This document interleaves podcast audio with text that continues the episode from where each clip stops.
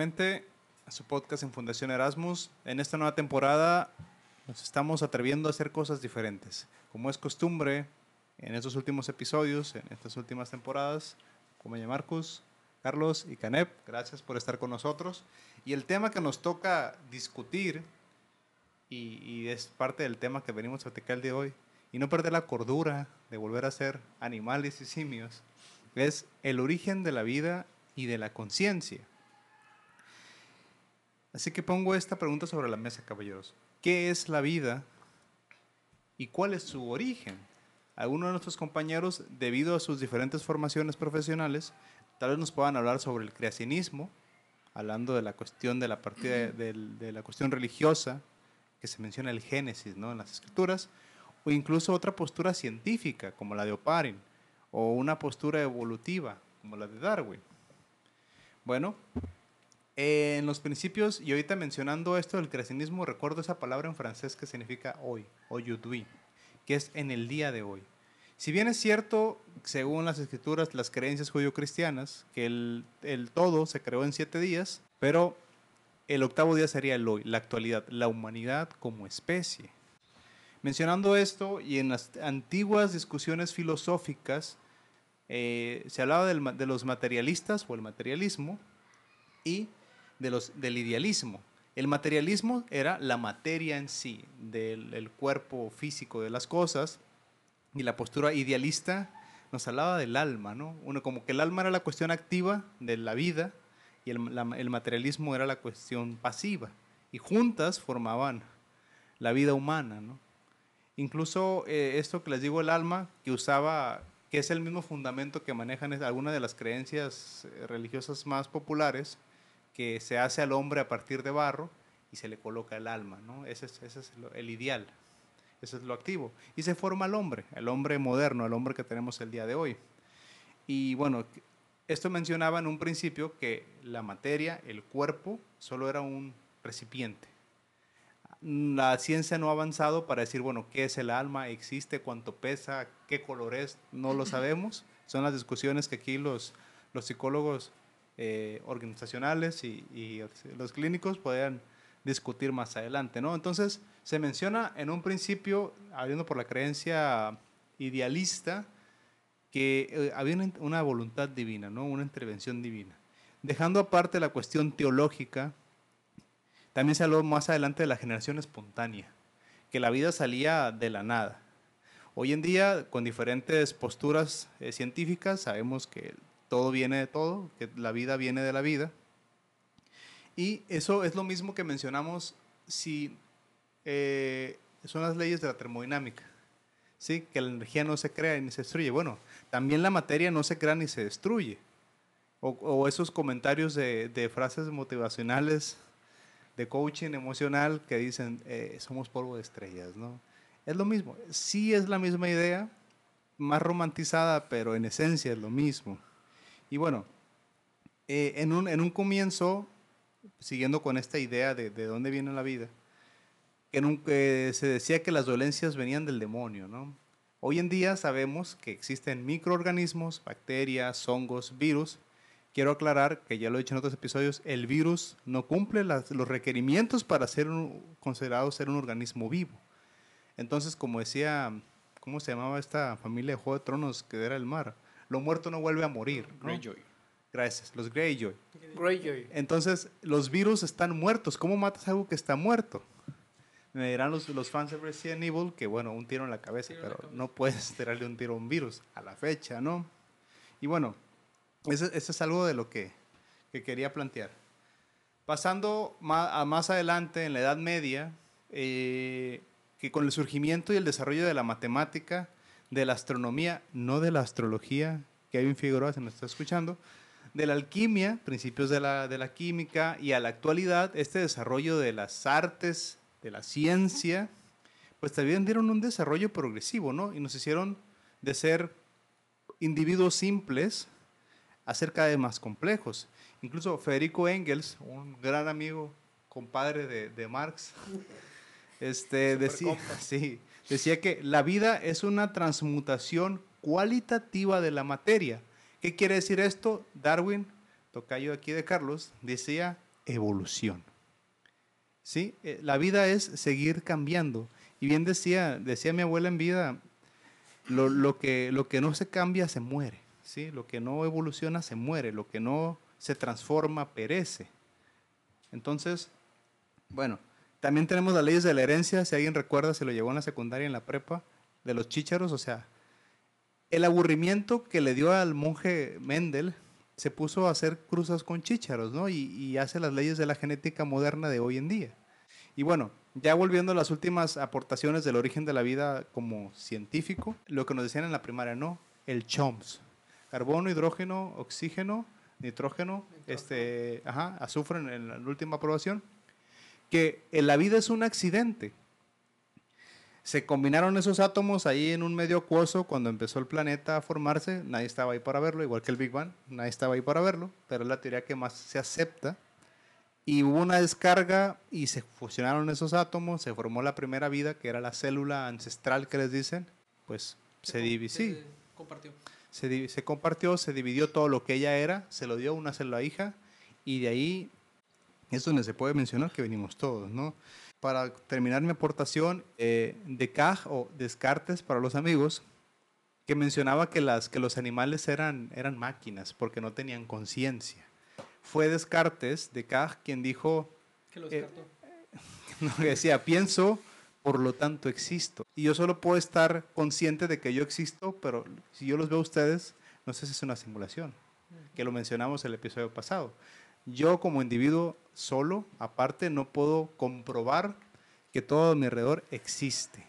Pero el hecho de que yo soy consciente que puedo pensar, eso hace que exista, ¿no?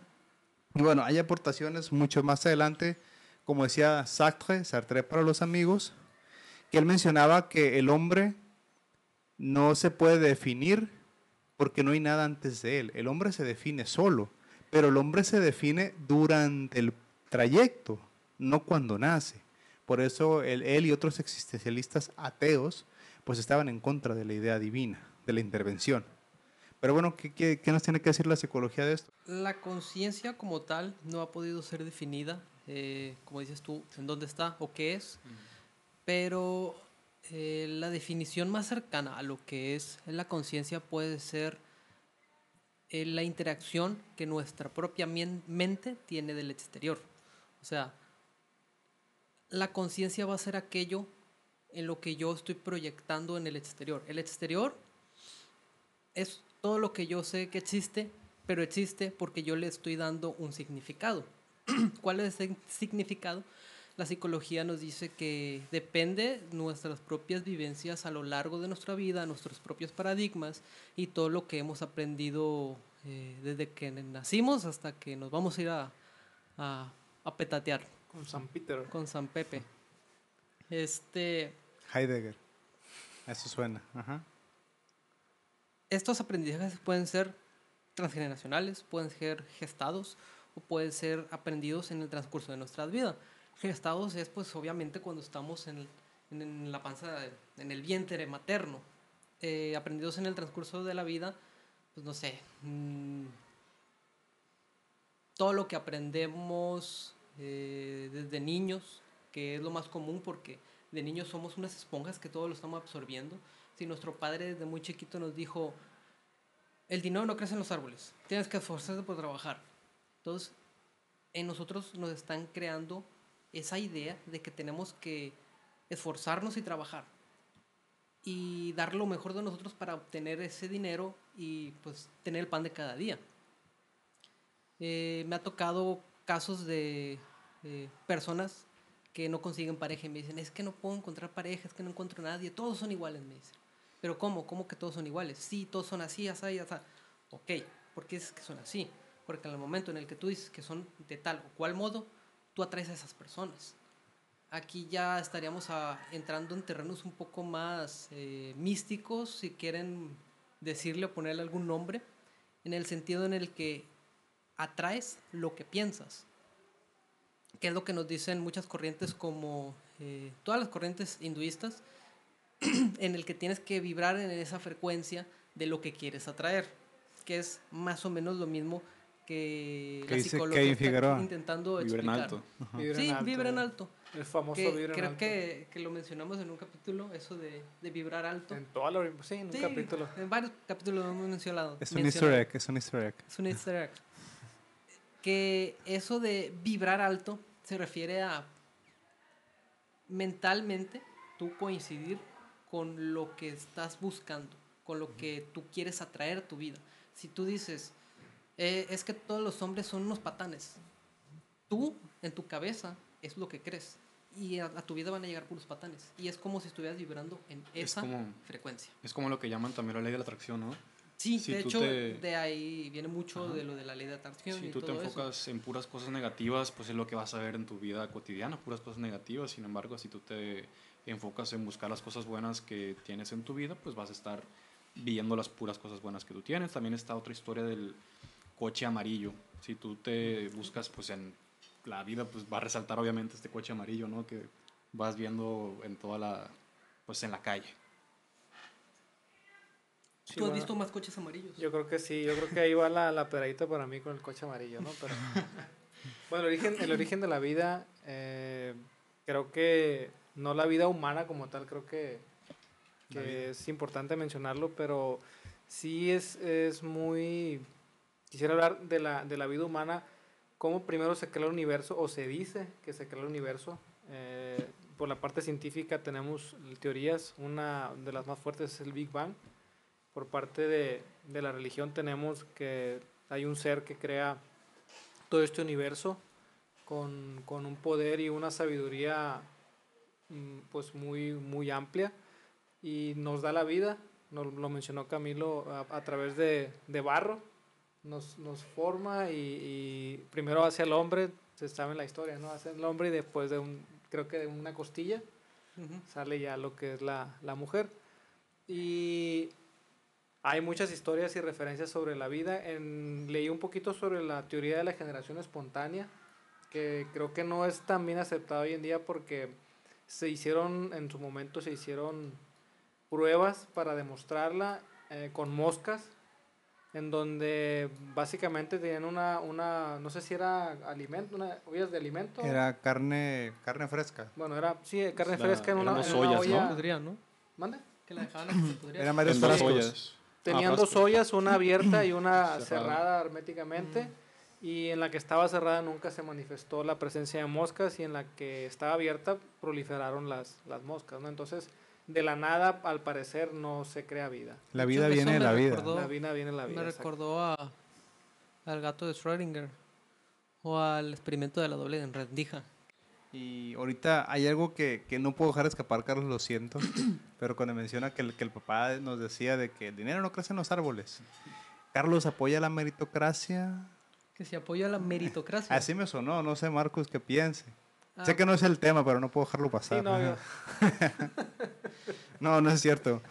Lo que quería retomar de eso, eh, que como menciona Carlos, de niños y yo que, que me dedico a la docencia, los niños y los adultos no aprenden igual, porque los niños aprenden por imitación. ¿Qué pasa con los niños que se los llevan a Estados Unidos de muy chiquitos? Así agarran el inglés. el idioma inglés. Pero los que se van ya grandes la sufren. Pero no es porque siendo adulto no puedan aprender, sino que aprenden diferente. Y a veces quieren aprender como los hijos que van con ellos, o el, el hermano, el sobrinito, y eso los frustra. O ni Y siquiera lo intentan por el mismo miedo que tienen a no aprenderlo. Y, y justo también eso tiene que ver el hecho de que los niños, eh, desde su perspectiva, ellos no tienen tantos problemas, si lo quieres ver así, Presión. presión, como, como lo tendría su papá. O sea, el papá está en una clase y está pensando en qué va a hacer al rato, o en Tiene que la trabajar. chamba, que tiene pendientes, y el niño está ahí pensando a qué horas lo van a dejar ir a jugar PlayStation de nuevo. O sea, son diferentes perspectivas y tiene mucho que ver el hecho del tipo de aprendizaje que se le va a dar a las personas. Tú como docente experto y calificado sabes exactamente eso, que no es el mismo aprendizaje para todos. Y ahorita que menciona eso, Carlos, de los niños y de las, de las cuestiones Las improntas que se les crean. Sí, no, y de las, de las ideas religiosas que menciona Canep, las vidas paralelas. ¿Existirá una memoria genética? ¿Han escuchado ese término? El inconsciente colectivo. Sí, También inconsciente colectivo, pero es un ejemplo muy exagerado, Canep. No, es que mi abuelo era herrero Y un día yo empecé, lo intenté y me salió a la primera, ¿no? Como algo me dijo que era así. Hay, hay algunos casos similares. A mí me ha pasado en, en- más que nada con la tecnología, que sí tiendo un poco a obsesionarme a veces con algún tema de alguna cosa que quiero solucionar y de repente me levanto y ya sé cómo hacerlo. Creo que lo mencioné en, en, en algunos episodios pasados. Después de una abducción, de sabes una- hacerlo, Sí. ¿no? Voy a terminar como Francis llorando en un capítulo por ahí. Por ejemplo, Dalí aplicaba un tipo de ejercicio así sí bien raro en el que se ponía un vaso o una cuchara o algo y se sentaba en el sillón y cuando se está quedando dormido, justo en el momento en el que se dormía se le caía el, el, ah, instrumento que trajera en la mano. Y esos microsegundos que se queda dormido entre que caía de su mano al piso, ahí era cuando se le ocurría algo y había un chispazo de arte. Y, él dice que él así creaba sus obras. Y ahorita que nos mencionaban, no sé, se me ocurrió la frase de la canción de... Hablamos que la conciencia, ¿no? Tantos mundos, tanto espacio, ¿no? Y coincidir. No sé si, si han puesto a analizar ese tipo de, de oración, de frase, de, de verso, pero en un episodio pasado, en otro momento, lo del metaverso, los multiversos, oye, si es cierto que existen muchísimos universos, ¿cómo es que pudimos conseguir los cuatro en este?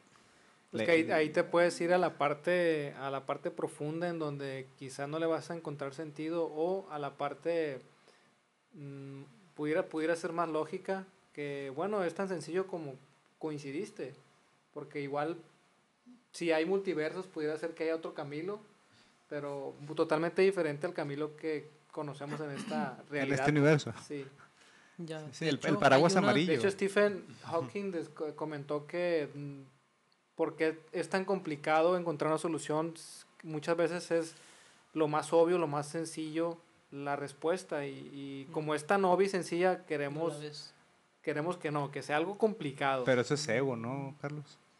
Que queremos que sea algo No, complicado. Sí sea ego, porque dicen que eh, a veces lo más sencillo es lo, como dice, lo que tienes ahí enfrente, pero no lo ves, no lo ves por lo sencillo que es. La verdad no, no sé si sea tu ego queriendo que sea más complejo y, y tratar de esforzar tu cerebro al límite, o simple y sencillamente, como tú nos has comentado en episodios pasados, el experimento que hiciste con tu hermano de qué hubiera pasado si no hubiéramos nacido. Hoy les traigo otro, ¿eh?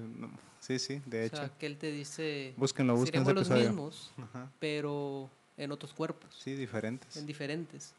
De hecho, hay una corriente eh, mística eh, que dice que supuestamente hay un, una, una parte de nosotros que es como si estuviera en una quinta dimensión, que es esa dimensión en la que todo puede pasar. O sea, esa conciencia de nosotros que es el supraconsciente, lo que decía eh, Carl Gustav, Jung. Ah, que decía él que esa parte de nosotros está en el futuro y en el pasado y él ha visto nuestros todos nuestros futuros y todos nuestros pasados. Entonces, si tú puedes llegar a conectar con esta mente supraconsciente, podrías eh, saber cuáles son las mejores acciones eh, que hacer ahorita para llegar a ser esa mejor versión de ti misma. Ahorita que mencionas eso, Carlos, me imagino que hay otro universo en donde la novia de Marcos de Ayangua Mucher en la prepa sigue con ella, ¿no? Y se casó con ella. No vamos a decir nombres. No Sí, sabemos si exista. tema, tema suponiendo. Es No, pero quiero decir, imagínense si tuvieron diferentes eh, parejas en, en su vida que en un universo se quedaban con una diferente, ¿no? ¿Cómo hubieran desarrollado esos universos? O no solo eso, que en este universo estudié esta carrera o me dediqué a esta profesión. Sí, donde Pues una justo- sola decisión te, te abre otras posibilidades. Entonces, Marcos, Sí. Pues justo creo que lo dice la, la física cuántica, ¿no? Si ya lo pensaste, si pensaste en un universo es porque es existe- ya posible. existe, es posible. Sí, se me hace muy romántica la idea, pero sí. ¿Cuál? sí la de cierto. las múltiples parejas. No, no, ojalá. La, la de que lo piensas y existe. No suena muy Walt Disney, ¿no? Sí, sí. Es como Muy el secreto. Exacto. Eso, eso es meritocracia. Esta es mi crítica del día de hoy. De hecho, ahorita que menciona Carlos lo de Maximiliano, les traigo un experimento nuevo, lo guardé para, para el episodio de hoy. No sé por qué me pone estos ejemplos, será porque con la, el, trending de Batman. Pero me dice, oye hermano, es que tiene, tiene que hacer un proyecto de metodología, pues tiene que escoger un proyecto. Y me dice, oye, si tomamos a Robert Pattinson, no sé por qué eligió a Robert Pattinson, y lo clonamos a 100 Robert Pattinson. Ok. No brilla. Yo no, yo no lo cuestioné. Robert no, No, brillan. es que por ahí voy. Ok. Uno sí. ¿Cuál Yo- brilla. brilla? Yo, ¿Cuál brilla, no? Hacemos una medición. Este, y me dice, y clonamos a 100 Emma Watson. No sé por qué eligió Emma Watson. Bueno, yo creo que. ¿No será proyección? Yo sí sé por qué. Ah, bueno. Bueno, yo- era- bueno, yo creo que tal vez hay un idea, trending. creo que hay un trending que yo desconozco, discúlpenme mi edad. En Pero- Pues no trending. ¿Qué es trending? Entonces, eh, me dice que si los clonamos y que los hacemos en pareja, o sea, clon de Robert 1, clon de Emma Ya. 1, y hacemos que todos tengan un hijo, ¿por qué no es el mismo hijo? O si sería el mismo hijo, le dije, no, no es el mismo No, hijo. no, no sería. Mm. No, yo Ya. sé que no, pero, Ni serían los mismos clones. pero explícaselo a un niño. sí? Mm, sí, sí, O sea, sí. Robert con Robert y ¿cómo? No, no, no, no, ¿cómo? es Ah, que Robert, hay una, yo, Sí, bueno, los mismos clones. sí, es un clon, es que bueno, aquí es una, hay unas terminologías aquí que no quisiera O sea, estirar. el hermano, un hermano gemelo y un clon. El clon son dos. No. Es la misma persona. Pero no, es un clon así como el de Rey, que se hace chiquito y va creciendo, No, o ya sale grandote. No he llegado a ese punto. No he llegado a ese punto. Es que sí, hay, sí hay unos gemelos en el último, en el, en el, en Último el giro de tuerca, en el giro de tuerca, ¿cómo es? En, Plot twist. En el plot twist, Plot hay un plot twist, pero se me están adelantando. El caso es que le digo, me dice que si el si clon Robert 1, clon Emma 1 tiene un hijo, ¿por qué no va- sería igual que el clon Que los- Robert 2 ajá. y Emma 2? Le digo que no. Y me ¿Por dice que por qué. ¿Que Es por que ahí qué? está la pregunta. Y le digo, bueno, ese, si el genoma humano tiene unos 20.000 genes, la repartición de genes es al azar. Y ya le expliqué, mira, un gen es el cabello rizado, los ojos cafés. Ese es un gen nomás. Hay 20.000. Y esa repartición se da el 50% de esos 20.000. Y haciendo una cuenta... Aun de- cuando son las mismas condiciones, Sí, sí, sí. el, el resultado. Exacto, eso es lo que les decía hace un momento de Méndez, del, que, del monje aburrido que tenía chicharos y empezó a hacer cruzas y empezó a notar, así funcionan las leyes de la herencia. O sea, son 20 mil genes de, de un papá, 20 mil genes de mamá, se hacen la repartición al azar, o sea, haciendo a una aproximación... Existe la posibilidad, Camilo, que haya uno igual, Ah, no, sí. pero no todos serían iguales. Es que las combinaciones sí son finitas, pero son demasiadas. O sea, te Sí, estoy hablando sí. de 400 millones de productos posibles. No más. Ese estoy haciendo un, hice un cálculo así rápido, 400 millones, 20 mil genes por 20 mil genes, ahí está. Entonces, le dije yo, eh, eh, mandando este, este ejemplo a la vida real. Si tuviéramos una pareja de gemelos varones y una pareja de gemelos mujeres, tienen hijos, cada quien se junta con un gemelo, no tienen ni por qué parecerse los hijos. Y eso es un ejemplo real. Y ahí quiero aclarar, un gemelo no es un clon. No, no, no. Entonces ahí las, las probabilidades son mucho más grandes que si clonamos a estas personas. Entonces es, ese, ese, se me hizo muy decir, curiosa. Que una clonación es... es... La clonación existe hace años, pero lo- creo que Carlos lo quería mencionar cuando se hizo la clonación en el año 98 con la oveja Dolly, allá en Edimburgo. Tomaron los genes de una oveja adulta, ya envejecida genéticamente, lo meten eh, a una... ¿cómo, ¿Cómo le dicen a esto? Que rentaron, rentaron un vientre, ¿no? No rentaron, no le pagaron a la oveja, ¿no? Pero eso se hace. Entonces, cres- nació una oveja nueva, genéticamente igualita a la que le tomaron la muestra. Pero ¿qué pasó? Esta oveja chiquita que acababa de nacer murió prematuramente, porque los genes que les dieron ya eran genes de un adulto. No sé si me explico. Hay muchos agujeros todavía biológicos en esta, en esta área de la- de la ciencia, ¿no? Experimentos. Pero, pero lo que se ha logrado es eso, sí se han hecho clonaciones, o sea, si yo le tomara una muestra, si yo si hiciéramos eso, que se ha hecho, no, no estamos hablando si es moral o no, pero se ha hecho, no vamos a decir nombres, pero si tomamos una muestra de, le tomamos a Marcus una muestra de sangre y hacemos un clon de Marcus y van a hacer un bebé desde abajo, si le tomamos una muestra de sangre a los dos, va a salir 100% la misma muestra, porque genéticamente son exactamente lo mismo. No sé si hasta ahí me explico. Eso ya se Sí, hace, sí. Es algo que parece película, pero eso ya es real. No estoy diciendo que sea ético. O si algún día lo sea. Entonces ya se puede clonar a Emma Watson. En teoría sí, pero sus genes ya Pero son sería viejos. chiquita como Rey.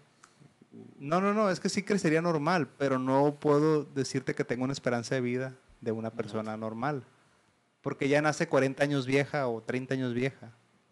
No se va a ver así, pero genéticamente sí son viejos sus genes. O sea, hablando de esto de la vida, caballeros, el organismo sí está programado para no perdurar por siempre. El organismo está programado para cierto momento, se hace lo que se llama senescencia, se deja de reproducir células y todo y va en picada. Que es la muerte natural que dice la gente.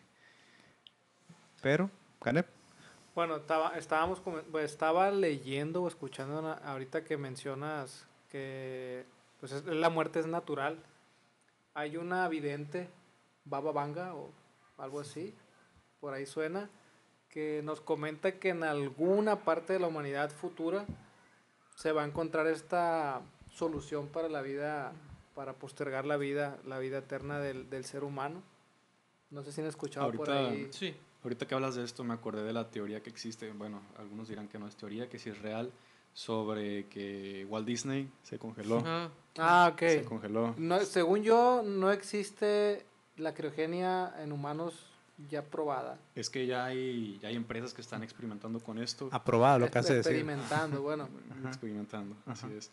Y me encontré con este hilo de- en, en Twitter porque estaban diciendo que la película de Frozen la hicieron a propósito, le pusieron ese nombre para que cuando tú entres en Google y pongas Walt Disney Frozen, no te aparezca como el primer resultado lo de esta teoría de que se congeló él mismo. Tiene Bueno, que sentido. se congelaron. Pues quien hace muchas referencias creo que es, no sé si es Los Simpson o Futurama. Futurama. Futurama De con hecho, estas cabezas, Congeladas. sí, que siempre están por ahí de varios, de varios personajes de la humanidad. Ajá. También en un capítulo de iCarly, no sé si lo llegaron a ver, este, hacen parodia de esto, de, De- de la cabeza de Walt De Disney. Walt Disney, Sí, Charles Sí. Dingo. Es que Michael Jackson no se murió, lo congelaron.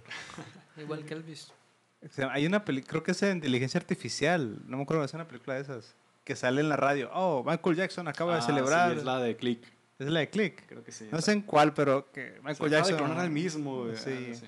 Sí, Ah, celebra su, su cumpleaños número 500. Así, ¿no?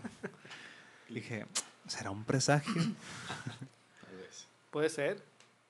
Entonces, eso que menciona Carlos, postergar, Carlos, lo veo complicado, pero sí es un hecho que la vida sí se va a seguir alargando, el promedio de vida. Oye, pues antes en, en épocas Llegaban medievales, 30, no, con 30 años estabas viejo en aquellos los años, 30 ¿no? O sea, en aquellos tiempos sin la medicina te morías de una gripe, de una diarrea, te morías a los 30 Pero eso 40 años. que ocasiona hoy en día, Camilo, que hay más casos de Alzheimer, por ejemplo. Ah, no, sí, es que no, el, el organismo no está programado. No está programado para vivir tanto tiempo.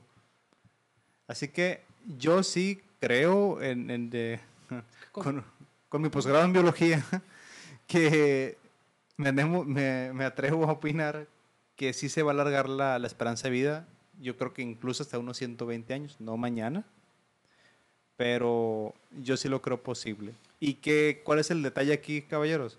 Para llegar a esos 120, 130, creo que se entiende que se va a tener un estilo de vida saludable. Si no, va a ser muy complicado. Ahorita que mencionas esto, me acordé de un documental de Netflix con Zac Efron. Se llama Ajá. Down to Earth. No sé si lo vieron. En Cuéntanos. un capítulo menciona sobre esto que tú estás hablando de la esperanza de vida 120, 130, sobre un pueblo en Italia donde las personas llegan a, este, a esta edad, 110 años. ¿Y a qué se debía? 110 años, por lo que tú mencionas de la, Por la alimentación Ajá, la y la alimentación. zona. Ah, no hay tanta tecnología, no sé, no hay radiación, pero sí llevan un estilo de vida muy saludable. Creo que a Carlos ya le he mencionado, o cuando me preguntan, si comiéramos pescado tres veces al día, vives 300 años. Yo tengo ese chiste, por las propiedades que tiene. Y aquí en Italia, Mediterráneo, tiene, para mí tiene mucho sentido, esa propuesta ficticia, como sea, ¿no? Sí, pueden buscarlo, de hecho, pues ahí está el documental. Creo que sí he visto algo de eso. No, no creo que vi el documental completo, pero sí de un pueblo Vayan al cerro. muy longevo. Todo, Sí. Todas las personas muy longevas. Sí, El más jovencito que fallecía como de 100 años, 110 años. así. Era una tragedia, ¿no? Sí, va- Sí. va Ay, qué joven estaba ese. Murió joven. Tenía- Bueno, caballo, tenemos la, la, la conciencia. Este, se ha abordado el tema un poquito, pero, la- por ejemplo, está la parte de, de cuando haces algo y te dicen eres un inconsciente.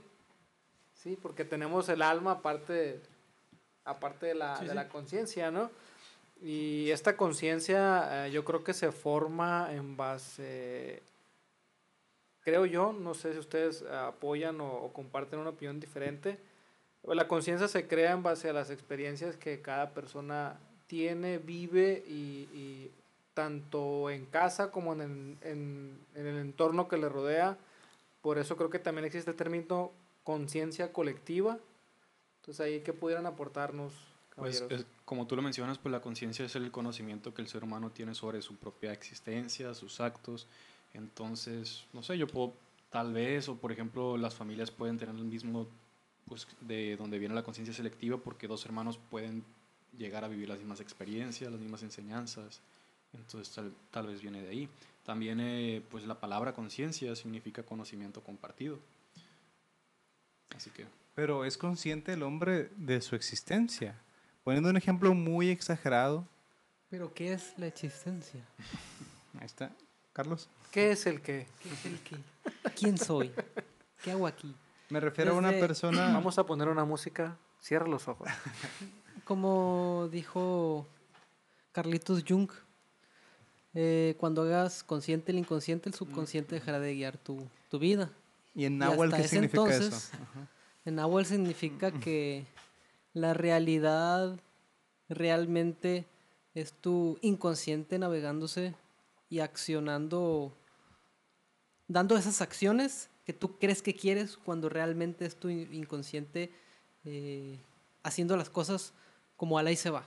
Como lo que comentábamos al principio de estas personas que toda su vida tienen la misma pareja y les pega. Y es porque no han hecho consciente esa parte. y es muy profundo, realmente no podríamos ahorita en un podcast como que explicar cómo sanar eso o cómo trascender eso, porque pues ocupas de terapia y, y lectura y, o sea, es talacha, talacha, no, no, en un podcast de una hora no vamos a explicar cómo hacer consciente el inconsciente. La panacea. Sí, o sea, Jung se murió y, y no lo terminó. sentí, nos está vendiendo la, la, la panacea. Es que, bueno, a mí eh, son ese tipo de temas que me apasionan y más por mi formación, que yo siempre, yo cuando veo a alguien y me explica su vida, o sea, yo rápido me doy cuenta qué cosas está haciendo mal y qué cosas la están llevando a lo que dice que no le gustan. Desde el simple hecho hay un chiste, ahorita que me acordé, en The, The Big Bang Theory, que le dice, eh, creo que Sheldon a Penny, ¿quieres conocer a mi madre? Y le dice Penny, ay, sí, claro, siempre me gusta conocer el trauma de las personas eh, para conocerlos más, pues, o sea, ver de dónde vienen sus Y traumas. no se equivocaba. Y realmente no está muy lejos de lo que es real. Qué mejor ejemplo que Francis y Lois. Uh, totalmente. O Épico. sea, ustedes pueden ver que son personas muy, muy eh, problemáticas, pero es por sus mismas vivencias, como lo comentó Canev ahorita. Mm, a mí, en lo personal, eh, me gusta mucho la corriente, eh, ya lo hemos comentado, eh, el Cábala. Eh, ellos... 110 o 220, ¿Eh? la corriente. La 110. Ok. Sí, que es una corriente de tipo eh, filosófica espiritual, que no es una religión, pero ellos ven a la conciencia eh, como la unidad de nosotros con el creador. Para ellos la conciencia es el creador, el todo. Eh, Jehová, si le quieren poner un nombre, o Dios. Krishna. Entonces ellos consideran que el todo es esa conciencia proyectándose a través de nosotros mismos. Nosotros somos como una de esas tantas raíces del árbol que está buscando expandirse y conocerse más. es la mejor definición que el Kabbalah podría dar. Hay un árbol, el árbol cefirótico, que de hecho aparece en Evangelion, así como en imágenes, cuando pues, en varios capítulos sale. O sea, o alguien que no conoce de Kabbalah no lo ubica, pero Camilo y yo, que más o menos eh, Hola, hemos estudiado Y Kabbalah. alguien que no conoce de Evangelion. Pues también. Menos. Mucho No, menos. pero Yo. si no conocen Evangelion, no sé qué hacen aquí. Primero vayan a verlo y luego siguen para acá, por favor. No con- sigan, sigan el Oye, no, consejo de Carlos y, y vean, vean Evangelion. Hasta Sasuke se Hasta murió. Sasuke aquí se nos, se nos alteró un poquito, ya, ya se calmó. Que no Ay. active ningún charinga por ahí. Entonces, yo le decía a Canep, una persona, un empleado que solo, como la vida en los Estados Unidos, no me vas a dejar de este mentir, Marcos, pero les decía, el, esposo de mi hermana se levanta a las 4 de la mañana para irse a trabajar y regresa a las 8 de la noche. O sea, sí, tienen su casa, qué bueno, los niños están estudiando, mi hermana no trabaja, Pero ¿a qué costo, Marcos? ¿A qué costo? Ahí es donde yo les digo que si el hombre es consciente de su existencia, él considera, ya lo hacen programados, Yo- esa es la vida que, americana. ah, para todo hay tipos de personas. Porque ahorita que haces ese comentario, eh, yo conozco a alguien cercano que también trabaja igual. Es de que se va a las 7, seis y media, 7 de la mañana y regresa a su casa a las casi 9. Y para él, pues se vive perfecto porque le pagan bien, eh, tiene un día de descanso y gana bien. Pues es lo que él me dice, gano bien, que es lo que yo veo que a él le importa, el dinero más que nada. La seguridad. Así es. Y me dice, ¿no quieres que te meta a trabajar conmigo? Y digo, mira, no me voy a levantar a esa hora y qué flojera llegar a mi casa casi las 10. Me dice, es que vas a ganar bien. Y ese es su único argumento, vas a ganar bien. Pues sí, pero ¿dónde queda todo lo demás? ¿Dónde queda... Gracias, capitalismo. ¿A qué costo? ¿A, a qué costo exactamente? Pero yo veo que esa persona ahí quiere estar. Y no digo que está a gusto. No Creo sé que viene si con la parte que comentamos ayer con la deshumanización. El, el- lo- que el objetivo solamente o el argumento sea el dinero. Creo que sí nos... nos, Nos han vendido esta sociedad en la que vivimos. en donde le damos valor a, a objetos por encima incluso de nuestra integridad en ocasiones. Sí. Eh, y bueno, ya es un tema un poquito más complejo. Pero es parte de la Pero es conciencia. parte de la- de de hacer consciente esas partes, esa parte. Y creo que, creo que voy a comentar algo arriesgado, pero creo que el, el hecho de, de tener educación, de tener lectura, de tener hábitos de buena alimentación, te hacen ser consciente o más, más consciente de ti. Esa, creo yo, lo pongo en la mesa, no sé qué eran. Sí, coincido totalmente contigo.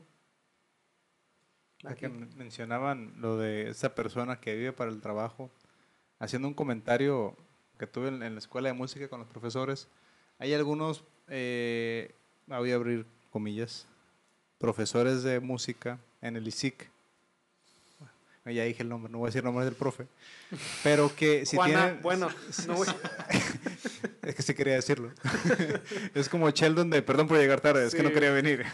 oh, perdón por decirlo, es que sí quería decirlo. lo, lo pensé, lo dije. El caso ahí, Canef, es que no aceptan alumnos si tienen cierta edad.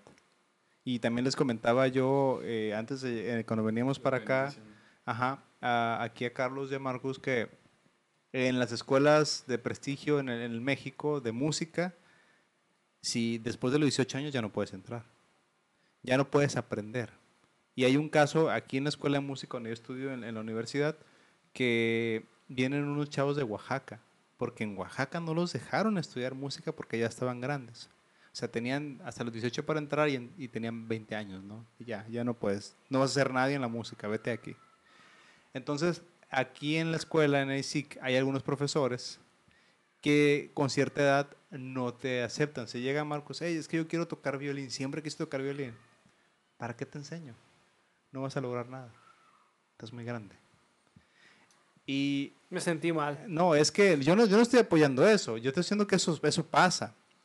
Y bueno, ¿cuál es la, el Vamos a ir argumento? por ti, Juan. Ah, ¿Qué, qué dicen? Es que, y, la y esta maestra de este instrumento, este, dice, es que yo a los cuatro años empecé a tocar violín.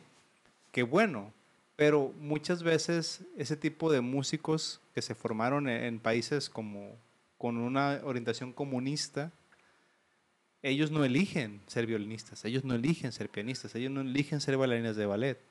Lo hacen increíble ahora, pero ¿qué pasa con esas personas adultas psicológicamente? No sé. Eh, terminan con traumas. O O sea, sea, hacer toda tu vida algo que haces bien, pero que no te llena, va a llegar un momento donde vas a colapsar, colapsar donde tu cuerpo, donde tu mente te va a decir, o sea, sí, lo hago bien, pero yo no quería hacer esto, yo quería Hola, ser futbolista. tengo traumas. Levante la mano quien no tenga trauma. que lance la primera que piedra. lance la primera piedra. Pero sí, entiendo el punto. Entiendo el punto que, que es como en las películas de más románticas de reyes y, y reinas, donde se los matrimonios se arreglan, donde te, te ponen una persona que no conoces, te plantean la, la- el argumento, ¿no? Que es que no, no sé quién es esta persona, no la conozco, quiero el amor verdadero, etcétera, etcétera. Y creo que ahí va el comentario de, sí, lo hacen muy bien, empiezan de chicos, pero es por porque se los Alguien más tomó la decisión por ellos. Sí. Bueno, ahora voy a poner la, la- voy a voltear la carta. Ay, güey. Muchas veces, chicos, esto pasa por buscar aspirar o aspirar a otro nivel social. Y por eso hacen eso. Hay un este Lang Lang, que es el pianista de los mejores eh, actualmente. La historia de este pianista de origen asiático es que su familia era muy, muy pobre. Y el papá, como pudo, se movieron de una ciudad para que su hijo estudiara música. Pero su papá dejó todo, ¿no? Dejó, apostó todo de que, mira, o tienes éxito o nos morimos de hambre todos, ¿no? Hasta donde hasta- dio la, la suerte que el Alan, él dice, no sé si es cuestión de marketing, aquí el, el organizacional nos va a decir, pero pues que, que gracias al apoyo de la familia, pues él logró y es un increíble pianista, es, es el mejor pianista, mejor pagado a, a la fecha. Pero muchas veces en esos países, como les menciono, los hacen violinistas porque ya se aprecia bien, pues allá sí se paga bien la música, en, en países como Rusia, por ejemplo. Pero lo hacen porque el papá, pues es que tienes que vivir de algo, ¿no? Te vas a morir de hambre. Ahí está la, la discusión de la que yo quiero hablar. Dices, pero dices que tuvo el apoyo o fue obligado. Na- Empezó pues de que, hey, ¿es eso o es nada? Se lo impusieron. Co- Coincidió Es- que sí le gustó el piano. Sí, Ajá. sí es imposición. Y es bueno. Sí, pero ese fue es un caso aislado, porque la profesora de aquí de la escuela que mencioné, que no acepta, pues yo no sé si fue muy feliz siendo violinista toda su vida. Igual y es proyección. Si tú llegas a tus Ajá. 17, no, porque yo no quiero que sea igual, tiene que ser como yo sufrí. Y ahí no hay vocación. Bueno, no tiene nada que ver el aprendizaje de cada No, quien, es no. muy diferente. Sí, hay personas que son totalmente, muy buenas haciendo algo que otros no y no tienen nada que ver la edad. claro. Si hay un fundamento ahí que no es suficiente para mí, de que sí cuando son niños, por ejemplo, si el niño tiene cuatro años, la plasticidad, pues de mover el arco, de soltarse con el piano, sí, pero no se me hace que sea determinativo. Determinante, sí. Sí, no, es No, y determinante. está claro que entre más haces algo, más lo dominas. Sí. Y entre más pequeño empieces, eh, con el tiempo vas a ser mejor. Eso Sí, sí, está un poquito claro, ¿no? Pero si es por gusto, que Qué mejor. Exacto. que es la única manera. Es el único requisito que, que les pedimos en Erasmus, que te guste. Es el primero. Después te medimos, pero primero que te guste. Sí, que tengan ellos la, La iniciativa. De hecho, ellos son quienes hacen la solicitud, son quienes se interesan y es lo que nos, nos gusta de, de estos chicos en la Fundación Erasmus. Y, y eso se les ve las ganas, ¿no? A estos, a estos chavalitos Y Increíbles historias todos. ahí. que están por ahí. Y bueno, ahí la Fundación... Ahorita que mencionamos esto, recordé cuando mi padre todavía era director en psicología. ¿Sí te tocó también a ti? No, man? yo creo cuando salí. Con razón, fuiste organizacional. Sí. No, no es cierto. el caso es que una vez dice que fue una señora a pedirle que la hija la cambiaran de turno. Y, ah, que vio una señora y mi papá la recibió. Ah, señora, pásele. Le dice, ¿qué pasó? No, es que quiero que mi hija se cambie de turno. ¿Su hija? ¿O usted? ¿Quién está estudiando psicología? ¿Usted o su hija? No, que mi hija. Ah, pídele a su hija que venga. Y con mucho gusto la atiendo. Y la señora se ofendió, no se fue. la hija no vino, no, nunca volvió. Y al final la muchacha esta salió de psicología. Entonces, ¿habrá querido estudiar psicología la, la muchacha en primera instancia? Sí. O sea, sí tienes razón a lo que dices. Ah, ah, O sea, no sí encuentro, no veo fallas en esta lógica. A ver, Carlos, cuéntanos. No, no, no, es que me, me quedé Ese pensando en fenómeno. esto justo eh, la cuestión de que cuando el padre quiere que hagas algo que tú no. Y que muchas veces uno por joven o por su personalidad eh, poco expresiva. carencia. sí, o el miedo que le pueda tener al padre O o a la madre. En el que O vas a hacer esto porque yo digo, bueno, lo voy a hacer. Pero muchas veces el, el joven, el hijo no quiere hacerlo. ¿Y cuántos casos hay de que, pa, ahí te va el título? Ya Me déjame voy. hacer mi vida. Sí, sí me ha tocado bastantes. Lo vivo cada día. reviviendo eh, experiencias latinoamericanas. Ah, eso que nos dijo Carlos es, es México. Definen una palabra. Creo que, creo que, bueno, no sé si sea exclusivo de... Bueno, en México sí, sí es, sí es muy alto ese, Fenómeno. mm, por llamarlo, eh, transmitir o, o querer ser en tu hijo lo que tú no pudiste hacer Ajá. o, o orientarlo a algo que tú Es- no es pudiste natural, llegar ¿no? a hacer. Pero, por ejemplo, algo que pudiera ser para muchos algo sin chiste, yo venía manejando el otro día y noté como una ama de casa eh, despide a su hija para que tome el camión, pero esta señora se queda parada viéndola esperar el camión. Y ahí se queda parada, se quedó parada y yo pensando, bueno, era una muchacha de yo creo que de, de prepa, ya grande. Y no sé si, al menos yo dije, bueno, no sé si la niña siente que le está transmitiendo confianza a su madre o, temor, o, o temor o presión o, o otro sentimiento que, que no pude entender bien por, por mi manera de pensar. Pues entonces dije, bueno, la señora, ¿qué piensa? Si la está viendo, le va a ir, le va, le- o sea, no le va a pasar nada y si la deja de ver, ay, eso subió el que ven mi hija, ya está bien, o sea... mm, ¿Qué podemos hacer? un tema ahí, ahí Sí. tuve una, una pelea mía Interna. interna de, de la razón porque, Eso es porque eres consciente en dónde estás, en el ambiente. en sí, que porque mi hijo lo dejaba yo en, la, en, en el kinder y, y en lo que yo quería hijo ya iba corriendo pues. Sí. Y yo veía a otros niños que lloraban por, o sea, las, las actitudes son muy diferentes Claro. y yo le daba el espacio a mi hijo para que, eh, bueno, ahorita que menciono eso, en, en ese tiempo cuando yo dejaba a mi hijo en, en- en el... En, el- ¿Escuela? en una escuela esta, antes del kinder, pre-kinder, el- notaba, notaba que la mayoría, no voy a decir que todos, pero la mayoría de los padres o abuelos o personas que llevaban a estos peques, eh, los llevaban corriendo, los llevaban apurados, los llevaban con prisa. Y yo me tardaba fácil entre 15 minutos, más o menos, en, desde que yo me bajaba del carro hasta que mi hijo entraba al salón. Una vez me acompañó mi esposa y me dijo, te tardaste un montón. Sí, le dije, siempre me tardo eso. Porque yo voy con mi hijo y, oye, hay que ir al baño y yo esperaba que él hiciera sus necesidades cuando otras mamás le bajaban el cierre al niño, hijo, apúrate, ya me tengo que ir. Entonces, ese proceso de esos niños creo que no es el correcto, ¿no? Es algo que yo veía a diario y, y es algo que pues no, no me parecía la crianza, sí. pero ya muy personal la crianza. Eso es ser consciente, Sí, sí, de hecho, si desde chiquito tú le demuestras al niño que estás con él, y cuando crezca vas a ver que estás con él. Cambio, eh, como las mamás estas de que ahí lo avientan y se van. El niño va a crecer con la idea de que, bueno, es que... Mi Sinaloa, madre, ¿no? eh, Ese. no está aquí. O sea, Ah, eres tú, Latinoamérica. Sí, o sea, aunque la madre diga, es que sí estoy con mi hijo, pero en tus acciones demuestras que no. claro. O sea, es tan, tan sencillo como eso, hacer consciente esas actitudes que hacemos todos los días y que muchas veces no nos damos cuenta en el que podemos ver qué estamos haciendo mal para corregir el futuro. De hecho, otra anécdota que, que me causó mucha gracia en una clase, eh, en una clase con, con mi hijo ya está en el kinder, la maestra le, le hizo una pregunta y, y pues mi hijo se quedó, se quedó sin contestar en ese momento, tardó dos, tres segundos, la maestra le insiste en la respuesta Mm. y él le dice, estoy pensando maestra.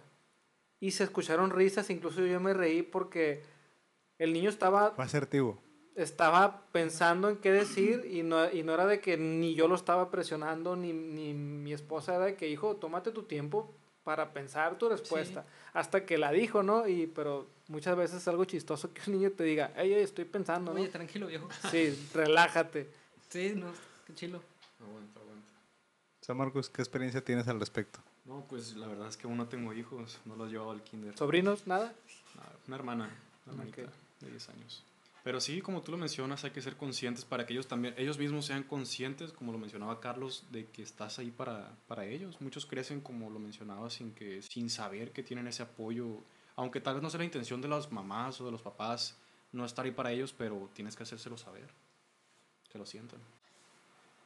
Aquí entra el tema, no sé si alguien le ha pasado, le, ha visto que tenemos estos padres trabajadores que toda su vida estaban en, pues trabajando, ¿no? Y estos hijos de estos padres que eran cuidados por otras personas o guarderías o lo que sea. Y pasa el tiempo y ya de adultos se libera carga de trabajo por parte de los padres, se liberan muchas obligaciones y les entra por así decirlo, o llegan a una etapa de conciencia en donde dicen, bueno, yo creo que lo mejor hubiera sido pasar más tiempo con mis hijos en vez de estar tanto tiempo trabajando consiguiendo, entre comillas, el pan de cada día, que sería el dinero, ¿no?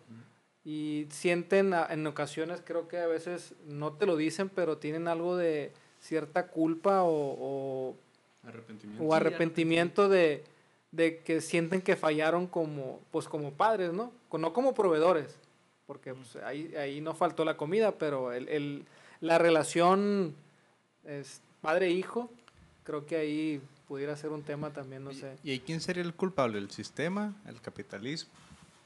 No Yo lo estoy diciendo en broma, ¿eh? No lo- No, yo también no lo digo en broma, yo No creo lo que contesto en broma. o sea, Pues creo que no estamos es- obligados, ¿no? A seguir este sistema del que quizá no estamos conscientes.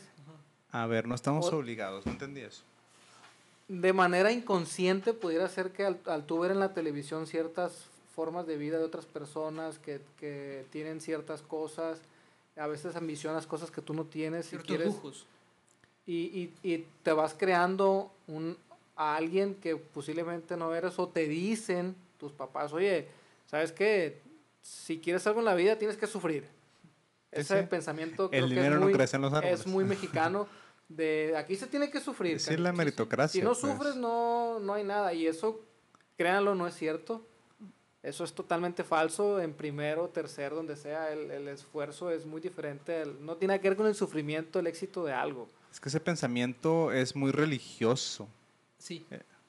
Carlos, ¿algo de eso? No, no iba a mencionar algo relacionado a eso, pero sí, es Sí. muy religioso. Y una vez yo escuché una frase que decía, no trabajes con esfuerzo, trabaja con inteligencia. O sea, trabaja todos los días, claro, pero sé inteligente en lo que hagas. No diga, no creas. Sé que- eficiente. eh, sí, no creas que eh, rompiéndote el lomo todos los días es la forma en la que vas a conseguir el pan de cada día. Hay otras formas, solamente que necesitas tener esa visión, pues, y quitarte esas improntas de que si no me, si no me friego no gano. Que, como dice Canet, es eh, muy mexicano eh, ese pensamiento. Iñor. Pero bien dicen que el que disfruta su trabajo nunca trabaja. Tienen problemas de garganta nomás, pero... no sé, Pero aquí las personas que nos están viendo y escuchando, si tienen una experiencia ahí o a- en ellos o en alguien que conozcan que, que sí, que nos dicen que, que se tiene que sufrir, ¿no?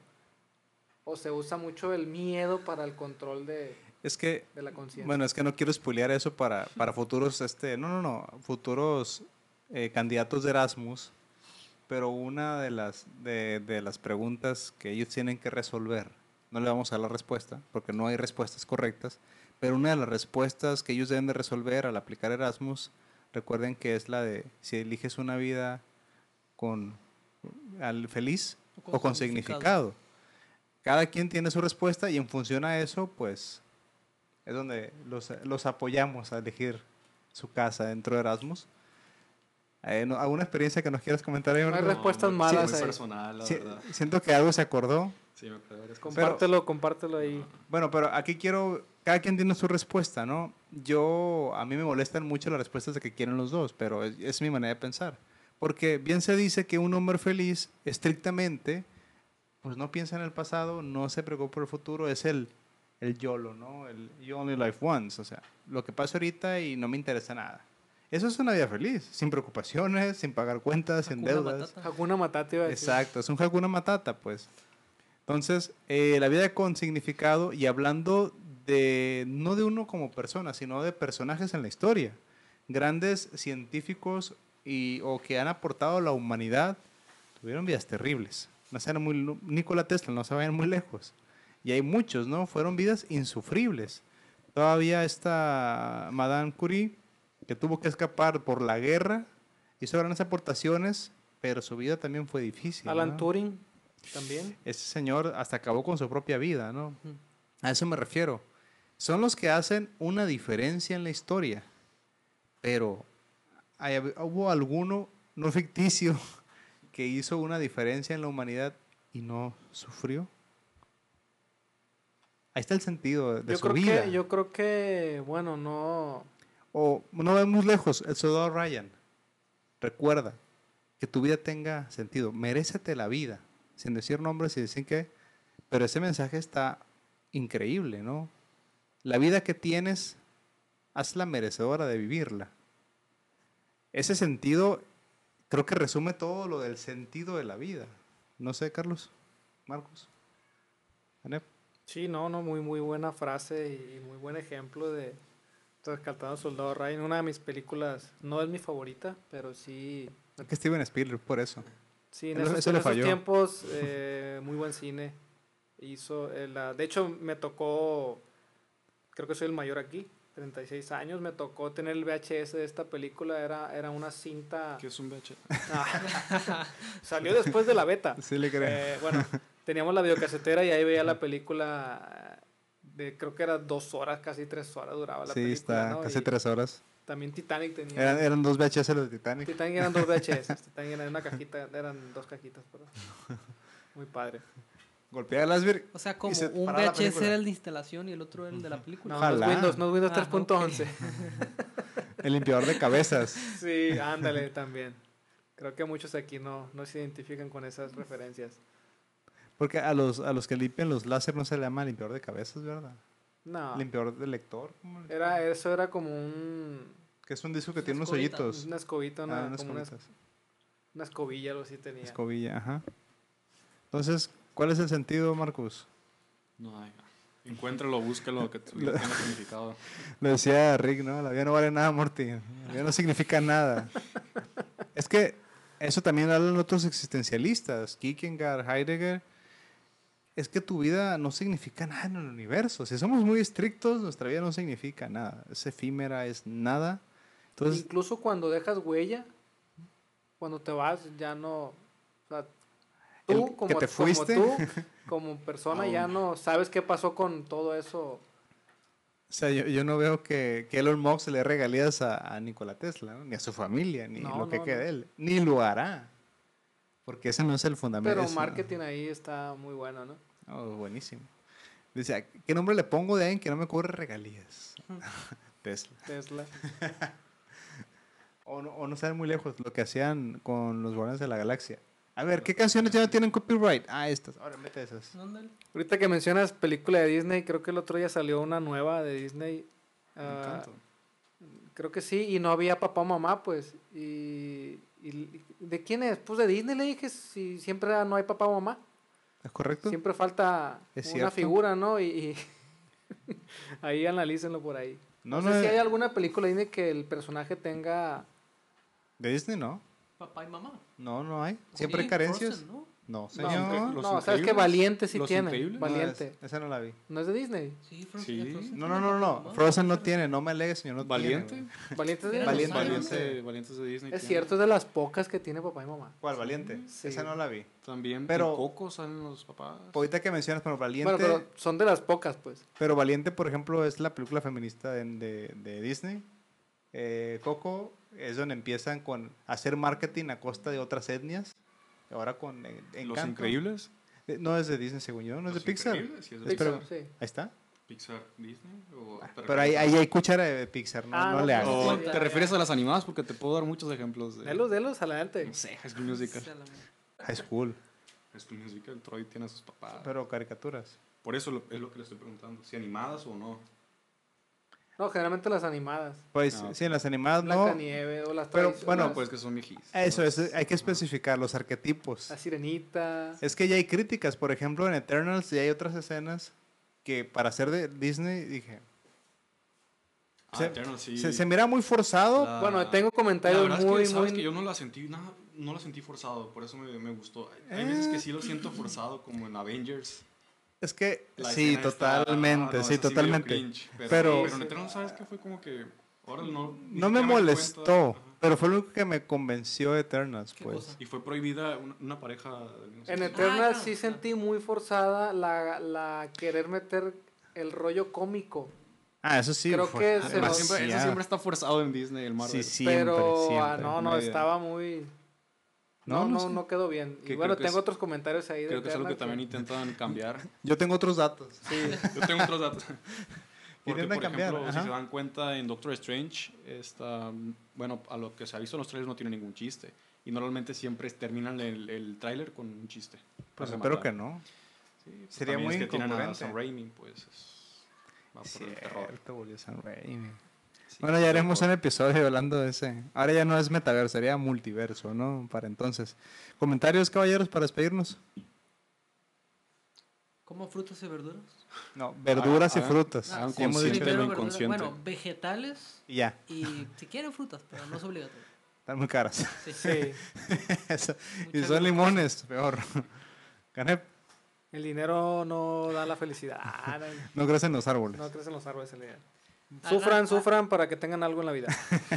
Si no, no. Es un resumen muy bueno. Bu- Busquen hacer consciente lo que ignoran. Y ya.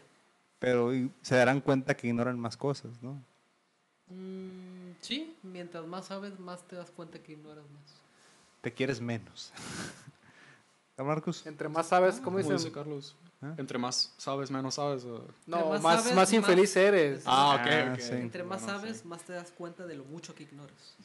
Así Creo que es. así es la frase. Eh, yo creo que hay gente que se puede sentir sensible con un comentario de esos.